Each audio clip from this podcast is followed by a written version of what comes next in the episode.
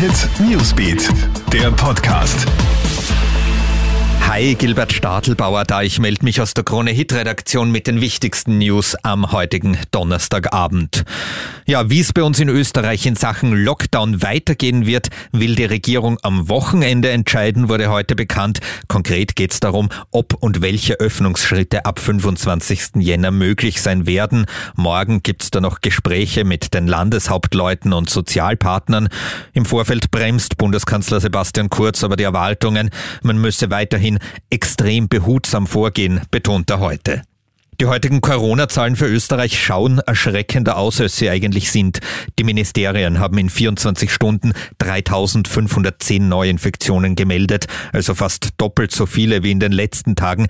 Aber in dieser Zahl sind zahlreiche Nachmeldungen aus Oberösterreich und Kärnten enthalten. Zieht man diese ab, so liegt die heutige Zahl etwa auf dem Niveau der Vortage.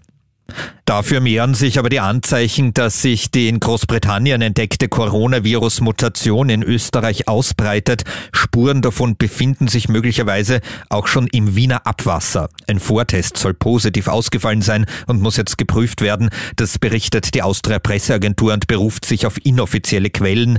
In Wien wird ja das Abwasser im Rahmen eines Projektes auf Virenspuren gescreent. Und auf mysteriöse Weise ist eine Taube von Alabama in den USA nach Melbourne in Australien gelangt. Zwischen den Orten liegen 15.000 Kilometer. Vermutet wird, dass die Taube zu weit ins Meer hinausgeflogen und dann auf einem Schiff gelandet ist. In Australien wurde sie, in Anlehnung auf den künftigen US-Präsidenten, auf den Namen Joe getauft. Nun droht Vogel Joe aber ein trauriges Schicksal. Wegen der strikten Quarantäneregeln des Landes soll er eingeschläfert werden. Soweit die neuesten Meldungen aus dem Krone Hit Newsbeat. Einen schönen Abend. Krone Hit Newsbeat, der Podcast.